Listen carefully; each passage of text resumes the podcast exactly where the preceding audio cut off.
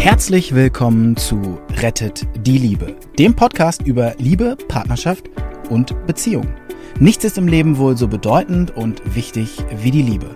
Und das betrifft alle Menschen dieser Erde, egal wo und wie sie leben.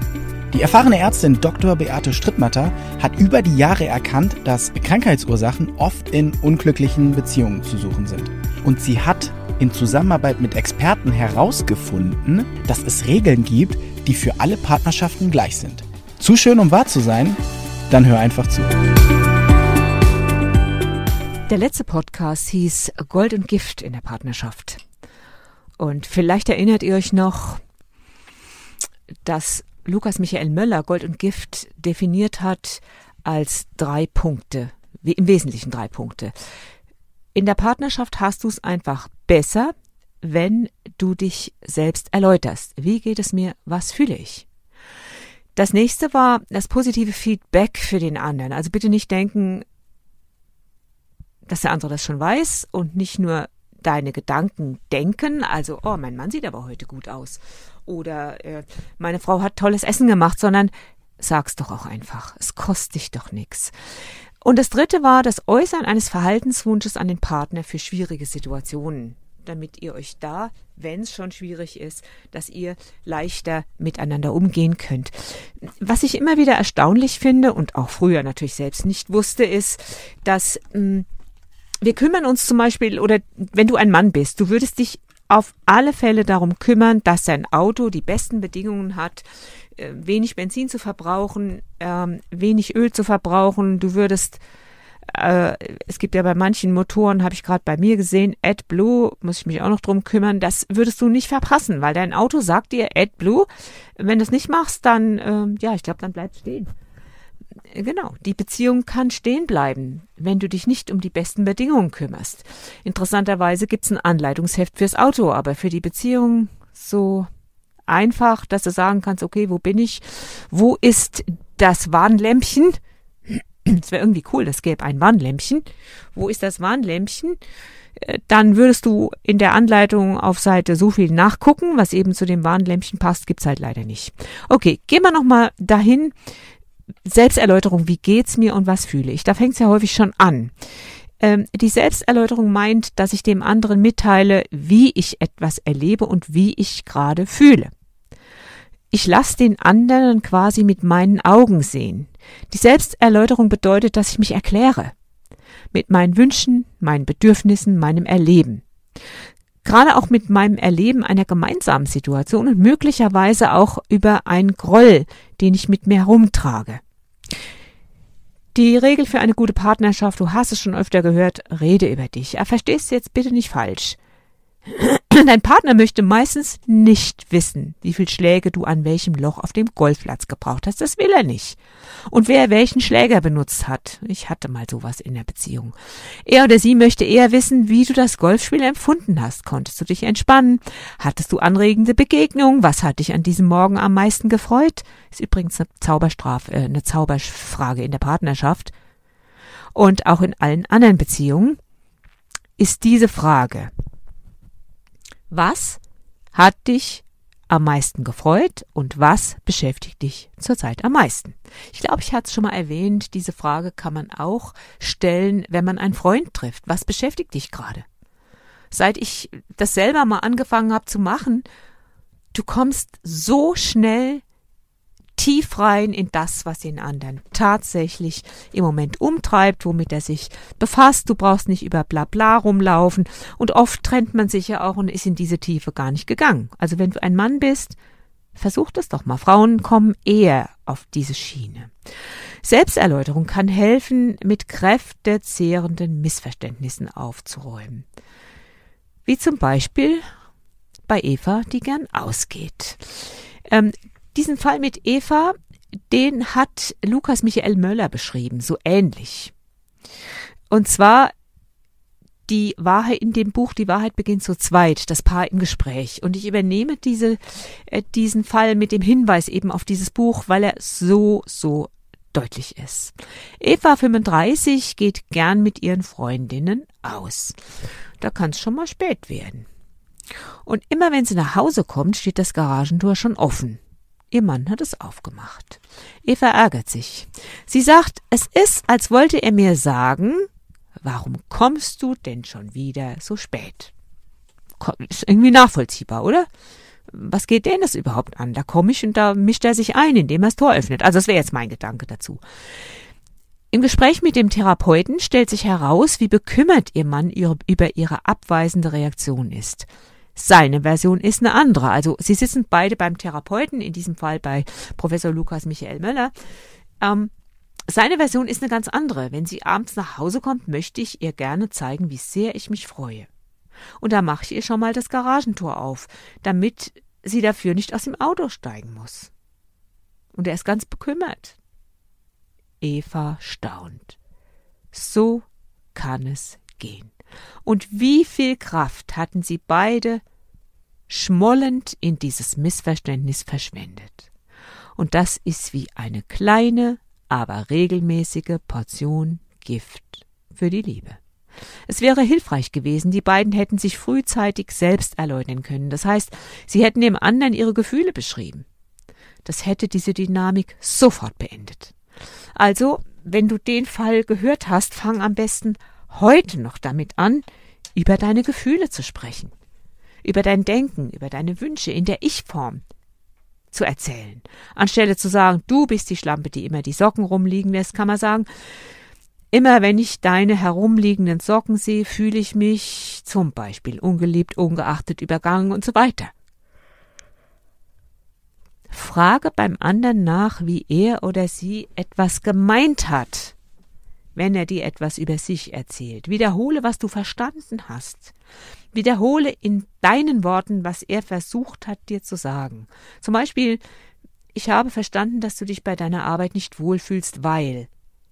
Du wirst staunen, wie du manchmal daneben liegst. Hier noch ein Beispiel für eine Kommunikationsfalle mangels Selbsterläuterung. Du sagst zum Beispiel zu deinem Partner, und das ist in der Praxis passiert, hat sich jemand fürchterlich beschwert drüber. Schatz, wir sollten mal die Küche aufräumen. Wenn du das als Mann gesagt hast, könnte deine Partnerin es so verstehen. Die Küche ist lang nicht aufgeräumt worden, warum vernachlässigst du so deine Aufgaben? Oder ich sehe, dass du viel Arbeit hast, da bleibt manches liegen, lass es uns zu zweit machen. Was ist denn die freundlichere Variante? Na, die zweite, ist ja logisch, ne? Aber sehr wahrscheinlich, und das war in diesem Fall in der Praxis auch so, hört sie sofort und als erstes die vermeintliche Kritik.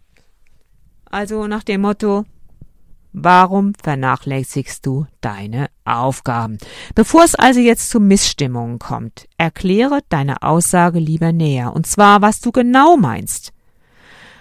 Und pass auf, manchmal will man ja wirklich kritisieren, ne? Und dann macht man es nicht direkt, sondern sagt, wir, wir müssten mal die Küche aufräumen.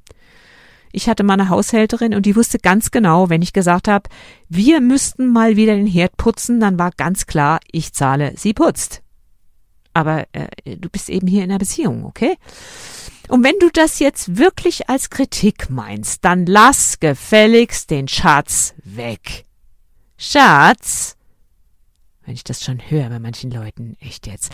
Also lass den Schatz weg, du vergiftest damit diesen liebevollen Begriff und der war ja mal eingeführt worden bei euch als, als Aussage der Liebe und der Zuwendung und nimm ihn nicht einfach als Anrede für alles.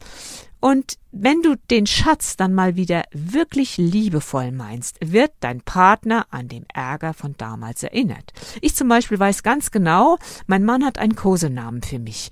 Wenn er mich aber ruft und sagt, Beate, äh, hm, dann weiß ich, äh, es wird ernst. Er hat sich jetzt gerade geärgert. Interessant, oder?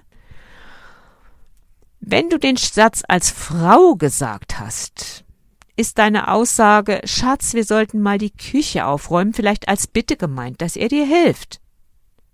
Wenn du nicht riskieren willst, dass er hinter, hinter seiner Zeitung mit dem Kopf nickt und sagt, alles klar, ich werde dir nicht im Weg stehen, das würde ich jetzt als Mann, die Chance würde ich als Mann so nehmen, dann äußere klar, was du meinst und erwarte auch du nicht, dass dein Partner Gedanken lesen kann. Also wenn man sich mal da reinversetzt, spring mal auf beide Seiten. Du als Frau jetzt, du sagst deinem Mann, der liest gerade gemütlich morgens Zeitung, vielleicht nach dem Frühstück, Schatz, wir sollten mal wieder die Küche aufräumen. ah, jetzt geh mal auf die Seite von dem Mann, stell dich mal in seine Schuhe, wie man so sagt. Ja, wenn du das jetzt unbedingt machen willst, eigentlich hätte ich lieber meine Ruhe gehabt mit der Zeitung, aber äh, ist in Ordnung, wenn du es machen willst. Ich habe nichts dagegen. Nächstes Mal würde ich vielleicht dann doch sagen, äh, mach's doch besser, wenn ich dann fertig bin. Ja, das ist erstaunlich. Es ist erstaunlich, wenn man in die Schuhe von jemand anders springt. Und noch ein Fall aus der Praxis. Der liebe Müll, ein Gregor, ein 65 Jahre, ein höherer Beamter aus Luxemburg, regt sich darüber auf, dass seine Frau gesagt hat, der Müll müsste mal runtergebracht werden. Ich kann das machen. Das ist das, was der Mann gehört hat. Das hat die Frau auch gesagt. Ich hatte beide in der Praxis. Und erzählt, er erzählt mir das gleich zu Beginn der Sitzung ganz von selber. Und daran kann ich erkennen, wie sehr ihn dieser Vorfall beschäftigt. Übrigens ist auch sein Blutdruck in der letzten Zeit höher. Es ist ganz schwer aus ihm rauszubekommen, was genau ihn gerade aufgeregt hat an der Aussage seiner Frau. Und ich sehe ihm an, wie schwer er es hat, an seine eigenen Gefühle ranzukommen. Also ich mache ihm ein paar Vorschläge. Haben Sie aus den Worten Ihrer Frau vielleicht herausgehört, der Müll müsste mal runter, aber weil du es ja sicher nicht machen willst, mache ich es? Oder äh, hat sie vielleicht gesagt, der Müll müsste runter, ich habe dazu keine Lust, aber ich opfere mich und ich mache es? Oder hat sie gesagt, der Müll muss mal runter, würdest du es vielleicht tun? Ich mag es gerade nicht, biete es aber trotzdem an. Okay, Gregor entscheidet sich für den ersten Satz. Der erste Satz hieß, der Müll muss mal runter, aber weil du es ja sicher nicht machen willst, mache ich es. Und regt sich dann gleich wieder auf. Weil sie ihm, wie könnte sie ihm denn unterstellen, er wollte das nicht tun? Achtung, nicht übersehen, der Satz, den er jetzt ausgewählt hat, das ist lediglich seine Annahme. In der Wissenschaft würde man sagen, der Satz ist nicht validiert. Validiert heißt, du behauptest was und es stimmt eigentlich nicht. Nur vornehm ausgedrückt. So, wie ging das jetzt weiter? Ein paar Minuten später treffe ich in einem anderen Behandlungszimmer seine Frau an. Ich frage sie nach der Sache mit dem Müll. Sie bekommt große Augen. Nichts von all dem hätte sie gemeint. Sie hat nur laut gedacht, dass es eben jetzt zu tun sei, und sie wollte ihrem Mann ein freundliches Angebot machen. Da haben wir es. Ein klärendes Gespräch vor der Aufregung hätte viel Ärger und Energie gespart. Ach, ich hatte noch ganz vergessen zu sagen, der Vorfall war genau eine Woche her. Kannst du dir das vorstellen? Eine Woche lang trägt er seinen Ärger mit sich rum und der ist eh so ein hypertonisch, zu Hypertonus neigender Mensch, also hoher Blutdruck, ein bisschen übergewichtig, er hatte auch einen ganz roten Kopf. Ey, dein Herz merkt sich sowas. Das hat ein Gedächtnis dafür. Und beim Herzinfarkt sagt dann, pass mal auf, du hast mir damals das angetan und das und das und das. Ein Herz, jedes Herz, auch deins, hat ein Konto für Aufregungen, aber auch ein Konto für freudevolle Erfahrungen. Also, es kommt jetzt aber noch besser. Ich frage ich frag später den Ehemann, ob er denn mit seiner Frau darüber gesprochen hätte, dass ihn ihre Aussage in Ärger versetzt hat. Naja, was meinst du? Das, was ich schon gesagt habe, ist eigentlich die Antwort klar. Seine Antwort war, du ahnst es, er sagt nein. Er trug den Ärger bis zum jetzigen Gespräch mit mir herum. Ach, ich erinnere mich jetzt gerade, es waren sogar zwei Wochen. Es war gar nicht eine Woche, es waren zwei Wochen. Dabei, wie ich schon erwähnt habe, der leidet schon länger unter Bluthochdruck und jeder unausgedrückte Ärger stellt unseren Organismus unter die Herrschaft der Stresshormone Adrenalin, Cortison. Und dies entspricht einer Kampf- oder Fluchtreaktion. Alle Muskeln spannen sich an, auch die Muskeln der Gefäßwände, der Blutdruck steigt. Welche Auswirkungen das auf den ganzen Körper haben kann, ist, glaube ich, hinlänglich bekannt. Außerdem kommt noch was dazu. Viele ziehen in einer solchen Situation eine innere Rüstung an, damit sie nicht wieder verletzt werden. Kann das für die Liebe gut sein? Ein Klima von Flucht und Kampf ist nicht zuträglich für das Wichtigste, das unsere Partnerschaft geben kann, Vertrauen und Nähe. Oder hast du schon mal einen voll bewaffneten Soldaten gesehen, der Rosen gepflanzt hätte, die Königsblume eines jeden Gartens oder eine Karawane, die auf der Flucht war und noch Gemüsebeete angelegt hätte? Würdest du gerne jemand umarmen, von dem du annimmst, er hat ein offenes Messer im Sack? Willst du das? Und warum meinst du, habe ich erwähnt, dass Gregor ein Beamter in höherer Position ist? Weil ich damit zeigen möchte, dass Bildung keineswegs bedeutet, dass man die Gesetzmäßigkeiten von Beziehungen kennt. Sie werden eben noch nicht in den Schulen oder auf der Uni beigebracht.